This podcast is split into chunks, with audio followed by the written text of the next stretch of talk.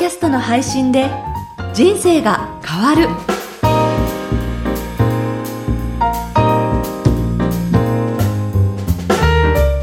小林まどかです。ポッドキャストの配信で人生が変わる。この番組では自分のポッドキャスト番組を持って配信する人のためにポッドキャストの魅力や具体的な配信方法など毎回一つのテーマに絞ってご紹介していきます。株式会社コエラボ代表取締役岡田正宏さんですよろしくお願いしますよろしくお願いします。えーさて今回のまずテーマなんですけれども、ストック型メディアのメリットということでお話をいただきます。はい。まず、ストック型ってどういうものなのか。フロー型、ストック型というふうにとあるんですが、その説明からさせていただきますね。はい。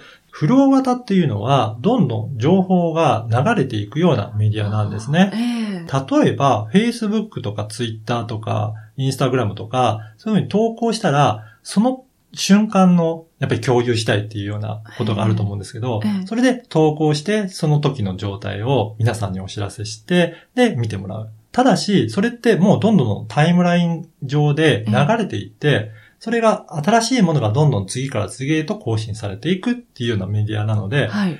なかなか過去のものを振り返ってみるっていうことはしづらいメディアなんですね。あ確かにそうですね。あの、よっぽどファンだったり、気になってる方のページには行くことはあっても、あるいは初対面でアカウントを交換して、その方がどんなことされたんだろうっていうので、その方ご自身のページで過去をこう、ざっと見ることは稀にあっても、あまりないですね。そうなんですよね。どんどん流れていくメディアですね、確かにね。だから、今を重視してるメディアというふうに言えるんですね。ええその一方で、ストック型メディアっていうのがあるんですが、これが、ポッドキャストとかええ、ブログとかがそれに当たるんですけど、はい。過去を振り返りやすい、時系列で、うんえー見ていきやすいっていうようなメディアになります。はい。お気に入りの番組やブログを見つけたら、その方がどういったことをやってるんだろうっていうことで、そのページ自体の時系列に遡ってみたりとか、ええあとは保存しているアーカイブを見ていったりとか、そういったことができるので、ええ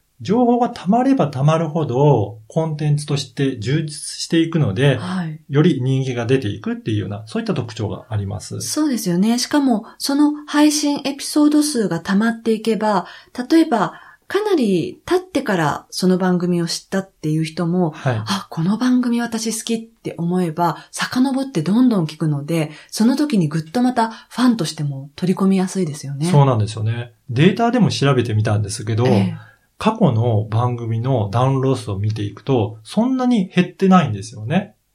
というと、それはどういうことですか？それ、は、例えば、1年ぐらい経った番組でええ、その番組見つけて、あ、この番組面白いとなると、人って大体1回目から遡ってもう一度聞いていただける。あそういうことがあるので、はい。そうするとそこからまたダウンロードしていって聞いていただけるっていうことが非常に多く起こってるなって言えます。つまり、昔の配信だからって、その、ダウンロード数が減っていってるかっていうと、そんなことなくて、1回目から皆さん聞いてくれてるっていうことなんですか？だからすごくファンになっていただくと、うん。例えばええ15分番組だとしてええ、1年間50回ぐらいはい。やると、毎週配信として。そうですね、ええ1年で50回ぐらい溜まるので、そうすると12時間分のうん音声ファイルになります。そうすると、その12時間もその人の話をずっと聞き続けるっていうことになりますので、えこれだけ聞いていただくので、もう本当にファンになりやすい。えですね。はい。しかも、私もよく直接リスナーの方から言われることがあるんですが、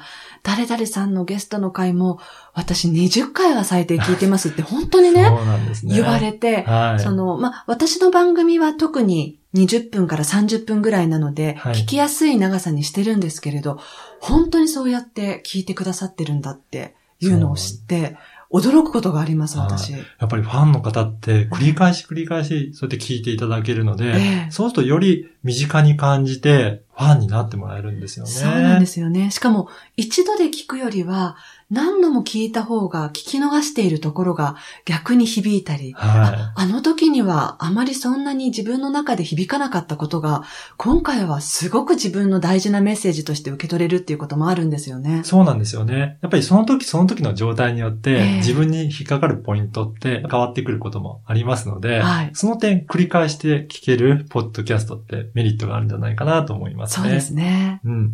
あとは、毎週毎週配信していくと、常にその人に会って話を聞いているっていう状態になりますので、コンタクトを取り続けて親近感を持ち続けていただける、そんなメリットもありますやね。っぱりある程度定期的に配信っていうのはこれではやっぱり大事なんですか？そうですねあ。やっぱり配信が止まってしまうとええ、その人とずっと会わなくなってる。そんな状況になるので、疎遠になっていくと人ってだんだん忘れたりするので、そうですねそ。れが直接会わないにしても、声を毎週聞いているとなると、それだけですごく親近感を湧いてくるかなと思いますね。はい。そうすると本当にそのファンを大切にするにはすごくいいメディアっていうことですね、ポッそうですドキャストは。ね。はい。やっぱりファンを大切にできるメディアかなというふうに思います。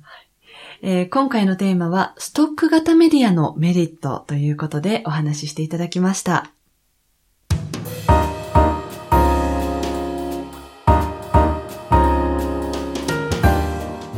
続いては、おすすめのポッドキャストのコーナーです。えこのコーナーでは、声ラボがおすすめする旬なポッドキャスト番組を、あなたの番組にも応用できるように、配信者の視点でご紹介します。えー岡田さん、今回ご紹介する番組は何ですか？はい。伊藤洋一のラウンドアップワールドナウです。はい、この番組も、えー配信は金曜日でしたっけ？そうですね。金曜日の深夜ですね。深夜。はい。もういっつもランキング上位で、はい。ビジネスでもトップ4、5ぐらいには入ってますよね、常に。そうですね。常に入ってますね。ねこの番組は、あ国内外で起こった1週間の経済や社会、政治の出来事について、伊藤さん独自の視点で解説している番組なんですね。そうですね。しかも、この番組も女性の方が聞き役という感じで、はい。伊藤さんとその女性の方のやりとりで聞けるので聞きやすいっていうのもありますよね。そうですね。私なんかも1週間どういった出来事があったのかっていうのをまとめて聞けるので、あ必ず聞いて、あ、こういった感じなんだっていうことを、あの、ええニュースとしても取り入れてるんですね。えー実際、岡田さんもかなり前からこの番組聞かれてるっていうこともで。う、ポッドキャスト始まってすぐぐらいから、えーもう聞いてますね。あ、じゃあそんなに長寿番組なんですか？そうですね。もうかなり長い番組ですね。そうですか。はい。ただ、この番組は公開してるのが5本とか過去のものは聞けないんですよね。すべてを公開してるわけではなくって、はい。過去のうん。何本かしか残してないんですか？ニュース番組っていうのもあるので、ええそうですね。あまり古いものを掲載してもっていうのがあるかと思うんですが、ええ。まあ、それなので直近の何本かだけを掲載してるっていう、そういった番組になります。えー岡田さんね、そうするとこうやって自分が例えば旬の情報を届けたいっていう場合には、はい。伊藤さんのように、残すものはだいたい5本ぐらいうんとかっていうこともできれば、はい。過去のものを全部何百本も残したいっていうこともできるわけですか？そうなんですよ。あと、この番組はニュース番組なので、ええニュース番組のメリットをちょっと紹介したいかなと思います。はい。ニュース番組のメリットとしては、ネタが尽きないっていうところが一番大きいかなと思いますね。はい。その時に起こってる時事ネタとかを取り上げて、自分の得意分野を紹介すれば、それだけでいくらでも番組としては作っていけるかなというふうに思います。はい。それを違う記事で自分の主張を伝えたい視点で伝えても、それは別のニュースですので、うん繰り返し伝えることも可能になりますね。なので、伝えたいことを様々な角度から伝えられるということにおいては、うんまあ、ニュース番組っていうのは一つのメリットになるかなと思います。あで、あともう一つ、この番組珍しくスポンサーがついてるんですよ。ーついてますね。はいえなので CM が入ってるんですけど、はいつまり、この番組は番組を配信する自体で収益も上げてるっていうことなんですよね。えあの、途中でスポンサーが一社こう降りるとかそういうことがあったそうんですねじゃなかったでしたっけ？私もずっと聞いてて知ってるんですが、あの、スポンサーが一時期、えーなくなるということもあって、そうすると番組が消滅してしまうんじゃないかというふうに言われた時期があるんですね。えただ、そうすると次のスポンサーが現れて、えでまた番組が続いていってるっていうああ、すごいですね。まあ、やはりこの番組ってビジネスランキングでも常に上位にいるので、そこのスポンサーにつくメリットはものすごくありますよね、企業としても。はい。かなりの方がこの番組聞かれてると思うので、えー、しかも伊藤洋一さんのファンということで、ビジネスやられてる方が多いんじゃないかなと思いますので、えー、そうすると、そういった職業の方が聞いていただくっていうことのメリットはすごくあると思います。へえー、ということでですね、今回お送りした番組は、伊藤洋一のラウンドアップワールドナウということでご紹介いただきました。ポッドキャストの配信で人生が変わるいかがでしたでしょうか？声ラボでは、ポッドキャストに関する質問やご相談を受け付けています。声ラボのホームページにあるお問い合わせからメッセージお送りください。声ラボ .co.jp koelab.co.jp です。岡田さん、今回もありがとうございました。ありがとうございました。もしこの番組を聞いて、ポッドキャストやってみたいなっていう方がいらっしゃいましたら、声ラボのホームページからお問い合わせください。